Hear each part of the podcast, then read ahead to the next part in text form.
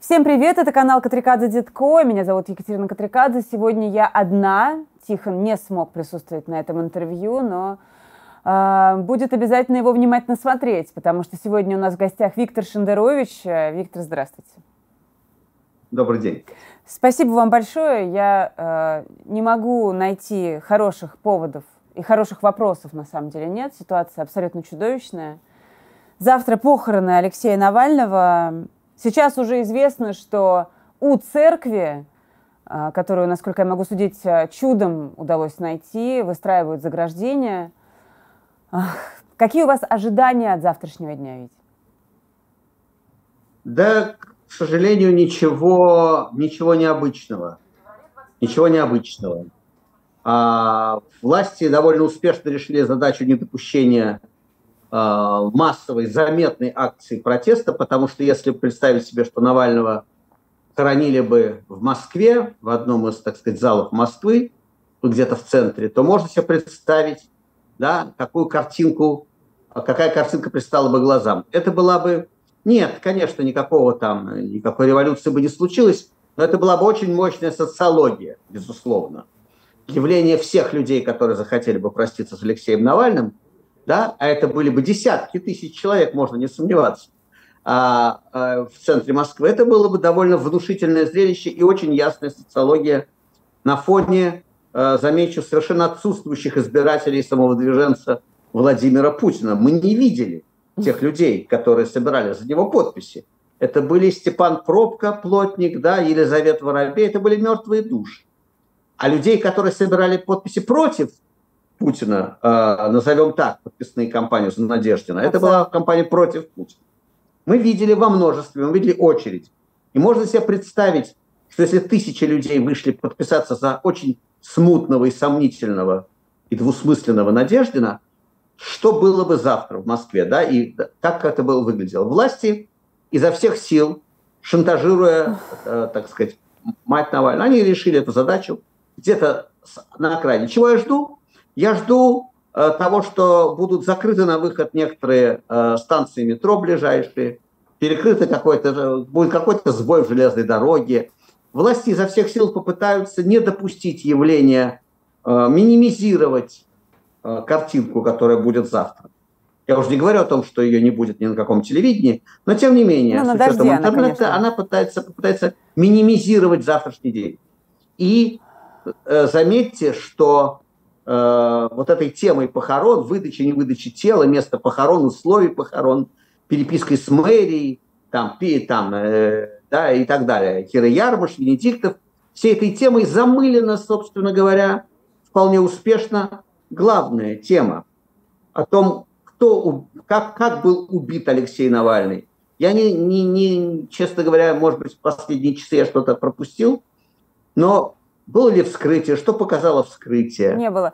А, да? Виктор, если позволите, я вот тут а, вас прерву буквально на секунду, потому что а, это очень важная тема, несомненно.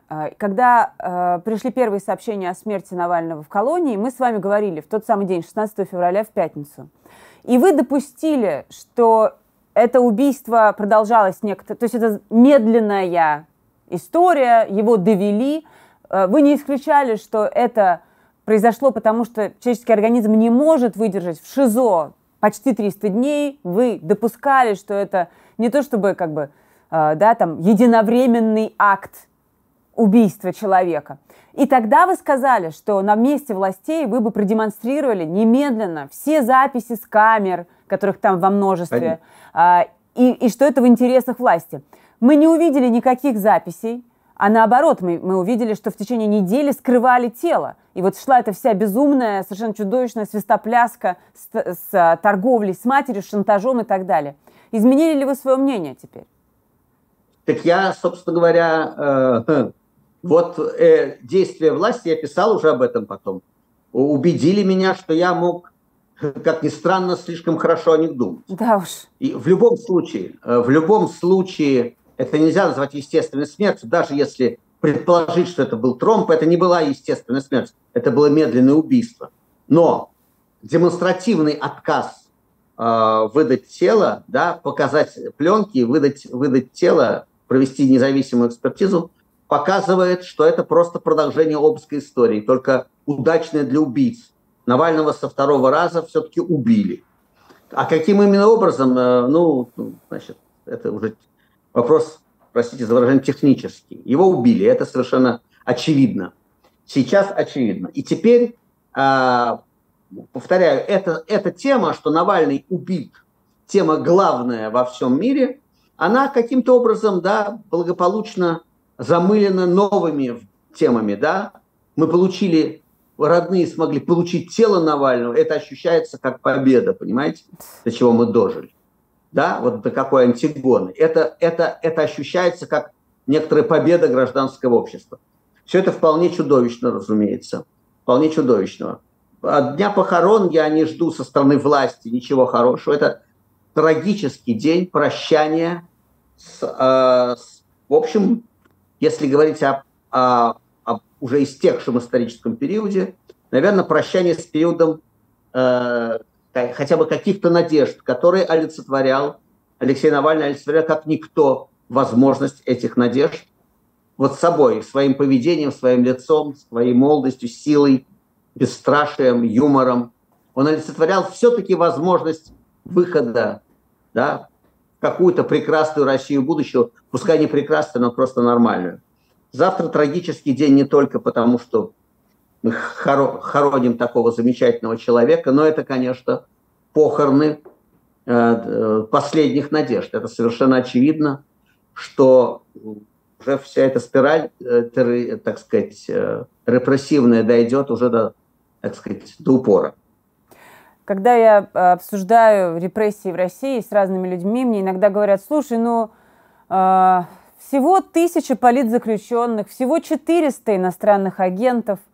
Э, ты говоришь о массовых репрессиях, э, ну, а что, люди там не ощущают этого, живут себе и живут, и это все в твоем мире – катастрофа, а в мире большинства это обычная, обычная жизнь. А как, как вы на это отвечаете? Да. Вы наверняка это тоже слышали. Кстати, я, я э, предлагаю посмотреть хронику, э, хронику светской жизни э, в Советском Союзе за 37-38 год. Примеры фильма «Веселые ребята», э, да, праздничные столы, гирлянды, елки – я в качестве альтернативы предлагаю посмотреть съемки Берлина 42-43 года, а лучше какого-нибудь да, 39-40, когда все прекрасно. Есть в моем, в моем томе «Лет 20 век», э, таком хронике 20 века, есть фотографии как раз Унтердерлинден, 38 год, 39 год, и прекрасно дамы сидят, кёльнеры белоснежные, Липовая аллея, все прекрасно. Берлин, 39 год, все прекрасно, совершенно. Чудесное пиво, хороший штрудель, чистый кёльнер, все прекрасно. Только через 4 года, через 5 лет этого города не будет. Не будет этого города, он будет лежать в руинах. И не будет огромного количества людей в живых. И из этой фотографии в том числе. И не будет ни пива, ни кёльнера, ни штруделя, ничего не будет, хлеба не будет ничего не будет. И это будет штраф за сидение под свастикой в милом чудесном кафе в цветущем Берлине. Это историю э, на кривой козе не объедешь. Э, все никогда не повторяется, ничего не повторяется буквально, но закономерности, история все-таки наука, и закономерности повторяются. И как-нибудь, каким-нибудь страшным образом история возьмет оброк за патриаршие пруды сегодняшние, да, соответствующий Унтердерлинден в Берлине в 1939 году, когда уже вовсю громыхала война и погибали люди. И да, вот это, это на кривой козе это не объедешь. И какой, какой, какой именно будет эта плата, как будет это выглядеть, я не знаю, я не глоба, это, это интересно, но это не так принципиально. В прошлый раз, если помните, в советский раз, не было никаких бомбометаний по Советскому Союзу, но была голодуха и блокадные очереди за хлебом и молоком под конец советской власти, и деградация. И это плата, да, плата за смерть голодуха, э, так сказать, 89-90 года, это плата за то, что за полвека до этого убили Николая Вавилова. Это прямая плата, просто размазанная во времени.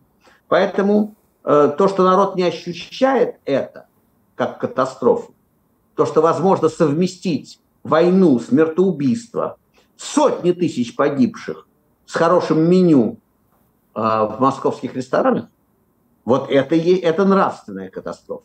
Честно говоря, для ускорения исторического процесса и минимизации жертв, я бы очень хотел, чтобы аккуратно, вот прямо в Патриаршие пруды, чтобы повыносило стекла, но никого не убить в педагогических целях, чтобы что-нибудь прилетело, чтобы людям расхотелось в ресторан, чтобы люди начали в, связывать явления.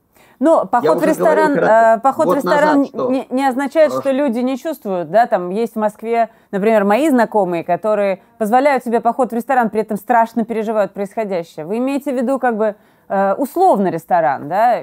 Конечно, нет, ну послушайте, да. я не предлагаю Я, я сейчас просто Понятно, поясняю что... для зрителей. Давайте, да. Ну да. я, я полагаю, что все-таки для я все полагаю, что все-таки для телезрителей «Дождя» да. э, не надо объяснять содержание слова метафора или гипербола, да? Да, спасибо. Я сейчас говорю, да, конечно, разумеется, разумеется, разумеется, все гиперболы.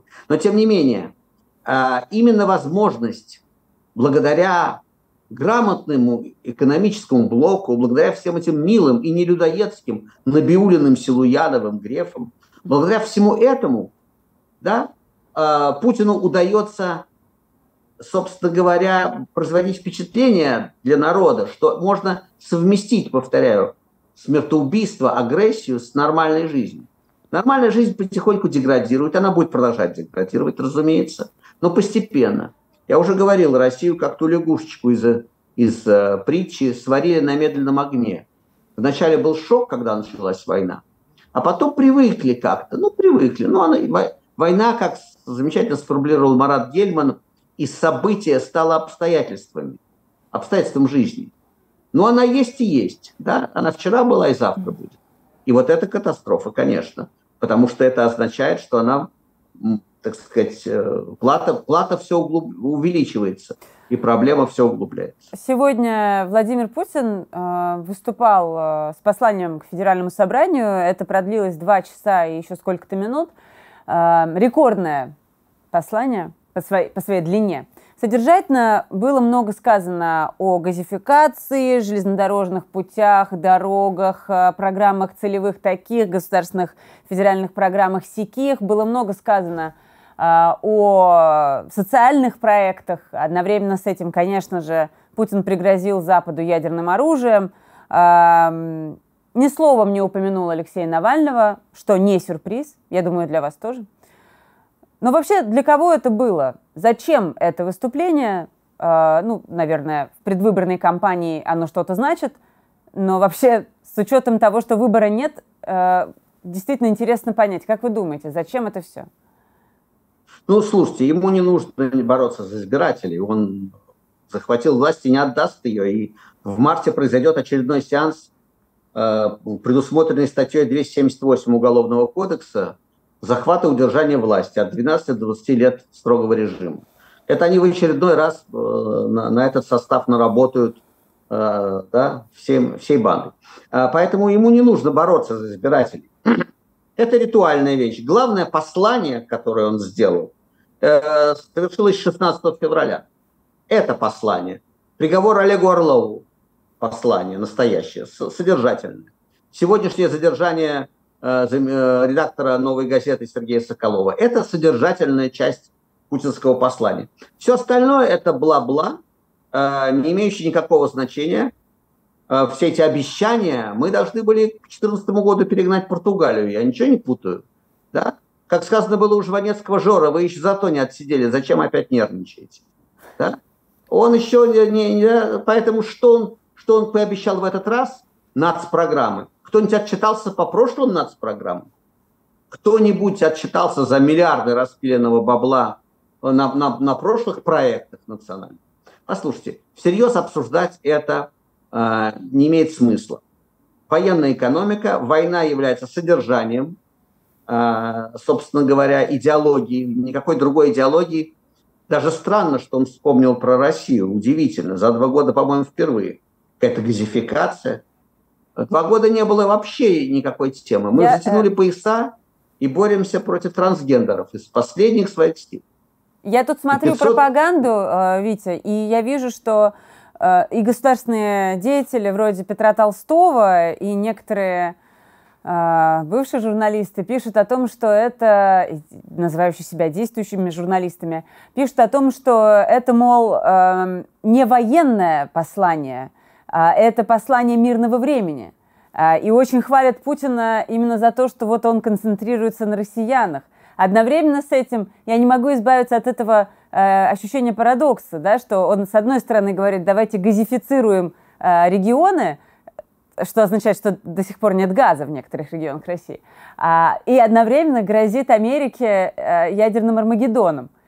И это почти через запятую. И, и, и немножко... Ну, значит, значит, дальше, да, дальше, если бы мы жили в стране с обратной связью, э, журналисты бы поинтересовались, Простите, давайте сравним сметы. Сколько, э, сколько потрачено в зачетные за ваше правление за последние 10 лет, скажем, да? Сколько потрачено на газификацию, а сколько на Арбагеддон? И какие успехи э, значит, в газификации, какие успехи в Армагеддоне? То есть, если была обратная связь, то можно было бы ему, так сказать, очень, очень быстро утереть его собственным посланием. Но поскольку обратной связи не предусмотрено, а вместо журналистики Петр Толстой, и то можно Карлсон. продолжать э, вот эту ботву пережевывать в очередной раз. А, если э, говорить о ваших прогнозах, я вот слышала сейчас, что вы явно лишены всякого оптимизма, э, судя по тому, что вы говорите. Э, вы участвовали в фильме «Дождя» э, Кости Гальденсвайга э, о пророках неуслышанных. И вы один из таких людей, кто многое прогнозировал, многое обещал, с горечью, естественно, что сбылось, но, но вас тогда не слышали, не услышали. А, как вы сейчас смотрите на перспективы? Вы сравнивали Москву с Берлином, Виктор? Это, это, э, и, и тут же сказали, что это не, не обязательно должно быть буквальным сравнением. Но э, если примерно представить себе перспективы э, дальнейшие, как это все будет двигаться, ждете ли вы, ну, как минимум так, усиление репрессий в каких масштабах, это что должно быть, как он будет себя вести, он, в смысле Путин, после выборов? Да, во-первых, по поводу пророка. Пророк, как вы знаете, это какой-то медиум, которому что-то там, вот просветление какое-то, да, он да, что-то да. увидел, услышал какие-то голоса. Да? В нашем случае нужно было просто знание истории на, на твердую четверку, для того, чтобы не увидеть для того, чтобы не увидеть общих родимых пятен э, в районе Крыма с аннексией а, Австрии, э, да, то есть ну, надо быть просто слепым, да, это, в этом не было никакого пророчества. Это просто, повторяю, история все-таки наука, а всякая наука держится на повторяемости явлений. Здесь очевидная симптоматика и естественная повторяемость явлений. Э, режим Путина уже репрессивный. Какое-то время мы, помните, лет 10 уже с усмешкой говорю, ну не 37-й год, ну ладно, ну что вы, что вы нас пугаете? И меня все время дразнили демшизой, что ты пугаешь, как мальчик толстовский, волки, волки, ну ладно, ну что ты, да? А волки тем временем уже давно пришли и загрызли насмерть, да, и уже количество моих, моих друзей, моих знакомых, убитых Путиным, уже, уже еле умещается на, на пальцах двух рук, понимаете? Э, э, а, а, а, все, а все, значит, как один довольно известный литератор, хороший человек, действительно хороший человек, который, там, узнав о моем очередном эфире, ну что, опять борешься с кровавым режимом, говорил он, усмехаясь 10 лет назад. А режим уже был кровавый, ну просто на всю голову. Уже это было после Чечни уж точно. А в этом смысле тут не надо быть пророком. Путину некуда деваться. Он должен, он живым от власти не уйдет да, он, они не уйдут, им некуда, к сожалению для нас, э, им отрезан путь на выход, они сами отрезали себе путь к выходу. Поэтому он должен удерживаться у власти. Никакой другой повестки, кроме репрессивной, у него быть не может. Никакого роста экономики быть не может. Это значит, что, э, да, будет деградировать экономика естественным образом, будет расти напряжение, будет расти раздражение, оно не будет иметь никакого легитимного выхода, потому что все легитимные механизмы разорваны, значит, будут выходы нелегитимные в диапазоне между э, ну, распадом каким-то э, и второй вариант альтернативный деградация, просто деградация по туркменско-северокорейскому образцу. Э, размер репрессий зависит, конечно, от того, по какому варианту это пойдет. Но мы видим, что еще, вы помните, 10 лет назад двушечку давали Толоконниковой. Да. да и, это был, и это был жесточайший, бесправ, то есть абсолютно далекий от права приговор, который привел в ужас э, да, всех. А тут Олега приговор, Орлова, да. Ходорковскому.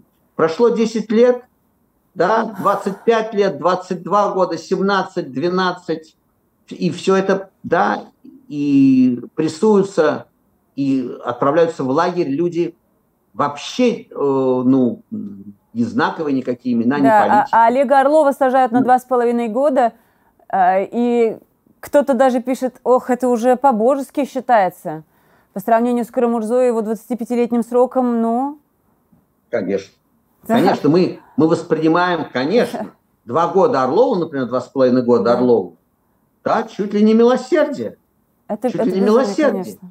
Одного из лучших людей России, просто великого человека, тем более великого, что его скромность оттеняет его величие его биографии. Да. Да, 70-летнего. Том-то и дело, что мы все время меняются правила игры, и на фоне Навального да, на фоне убийства Навального, а попыток убийства Карамурзы и 25-летнего заключения Карамурзы, мы деградируем. Мы уже готовы целовать э, ручку барину за то, что не прибил насмерть. И будем продолжать, разумеется, деградировать. Когда я говорю «мы», я говорю сейчас о некотором среднеарифметическом, разумеется. А, а историю, к сожалению, интересует именно среднеарифметическое. То есть это очень важно, это, это такая формула, которую я повторяю, но, к сожалению, наступило время, когда нужно озвученные истины иногда повторять. Да. Что когда мы говорим о нравственной составляющей, то единица измерения всегда человек. Нет никакой нравственной оценки для нации, религии, расы, не может быть. Единица нравственной оценки всегда человек. Вот этот человек. Но э, историю не интересуют люди, историю интересует некоторое среднеарифметическое. Да? И вот если это среднеарифметическое валандается в районе Патрушева э, и Кадырова, да, если элита такова, то рядом могут быть, вы же помните, да, то есть, ну, не помните, но знаете, да, мог быть и Сахаров, и, и, и кто угодно, но политическое среднеарифметическое было в районе Суслова, и страну ждала та судьба, которая ее ждала. В этом смысле все сегодня очень печально на раздражение накапливается, никакой поддержки войны в цивилизованном европейском смысле нету. Социология показывает, что противников войны больше, чем сторонников войны. Это по всем опросам, по всем замерам. Мы уже говорили об очередях э, да. против войны и отсутствии, собственно говоря. А все, что мы видим за войну, это свозится, это только усилиями баблом и организационными усилиями власти. Да. Да? А, поэтому, э, к сожалению, к сожалению, поскольку нет выхода у этого раздражения, то власти ничего не остается, кроме репрессий, если она хочет остаться у власти. Я в завершении, если можно коротко, э, вы сказали, мы хороним надежду завтра. У меня тоже было такое впечатление первое, что это последняя надежда, последняя зацепка, как будто бы. Но потом э, стало понятно, что надо продолжать действовать, потому что люди остаются в России, они никуда не делись. Люди, которым нужна поддержка, нужно ощущение этой общности. Есть Юлия Навальная, но я сейчас не об этом. А вы, вы, вы финальную точку для себя ставите, Виктор, или все-таки вы за что-то можете ухватиться? Нет, послушайте, никакой финальной точки нет у истории. Да, история не музыкальное произведение, никакой двойной тактовой черты а, быть не может. Все это, все это продлится и будет дальше. И появятся новые, да, появятся новые имена, появятся новые надежды. Э, сегодня мы в какой-то очень-очень низкой и трагической просто точке. Да. Эм, заканчивается тот сюжет, то десятилетие, которое символизировало во многом Навальный, да, нулевые годы, угу. молодое, сильное сопротивление э, Путину. Этот этап, очевидно, э, заканчивается. Будет, будет, но будет что-то, безусловно, другое. Что же, касается, что же касается надежды, то она, как известно, умирает последней. А кроме того, есть понятие э, еще человеческого достоинства. Я в последние дни цитировал уже Лотмана, который писал в, в каком-то из частных писем а, по поводу, что должен делать человек, который вот выброшен за борт в океане. И ясно, что он не доплывет, ясно, что он обречен. Он должен плыть, должен ли он барахтаться? Ответ должен, ответ Лотмана должен. Потому что речь идет о твоем достоинстве. Ты должен просто, просто для того, чтобы оставаться человеком. Просто для того, чтобы оставаться человеком. А, то, то есть даже для ощущения собственного достоинства надо продолжать делать то, что каждый из нас может продолжать делать. А вот что касается того, чем это закончится, то мы никогда не знаем результатов наших усилий. История штука нелинейная. Буквально завтра от нашего эфира там, или от наших усилий ничего не изменится. Но никакое усилие не бесполезно. И как раз опыт советский э, показывает, что э, счет идет на людей, и когда-нибудь это сдетонирует каким-нибудь образом. Принцип вытянутой руки, который, о котором говорили советские диссиденты, да, Эрика берет четыре копии. Ты не, ты не свергнешь советскую власть, но ты дотянешься этой, да, этой хроникой текущих событий, ты дотянешься до кого-то, кому это перестанет быть безразличным. И это очень важная работа. А потом выясняется, что лет через 15-20 те люди, до которых дотянулись единицы советских диссидентов, да, оказывается, дотянулись не напрасно. Оказывается, все это имело да. смысл. Поэтому все имеет смысл. Делай, что должно, и пусть будет, что будет. Ничего нового я не сказал. Так что, может, мы еще и доплывем ведь. Спасибо. Доплывем. Спасибо. Да, не мы так нет, ну послушайте, послушайте. Все. Да. Жизнь идет никуда, никуда не денется. Двойной тактовой черты нет. А то, что вместо Алексея Навального политика с которым можно было не соглашаться, спорить, какие-то старые счеты, какие-то неудачные высказывания по молодости лет. Да? Но теперь Путин имеет дело с легендой, да. с портретом. И мериться силами с образом Навального ему уж точно не по силам.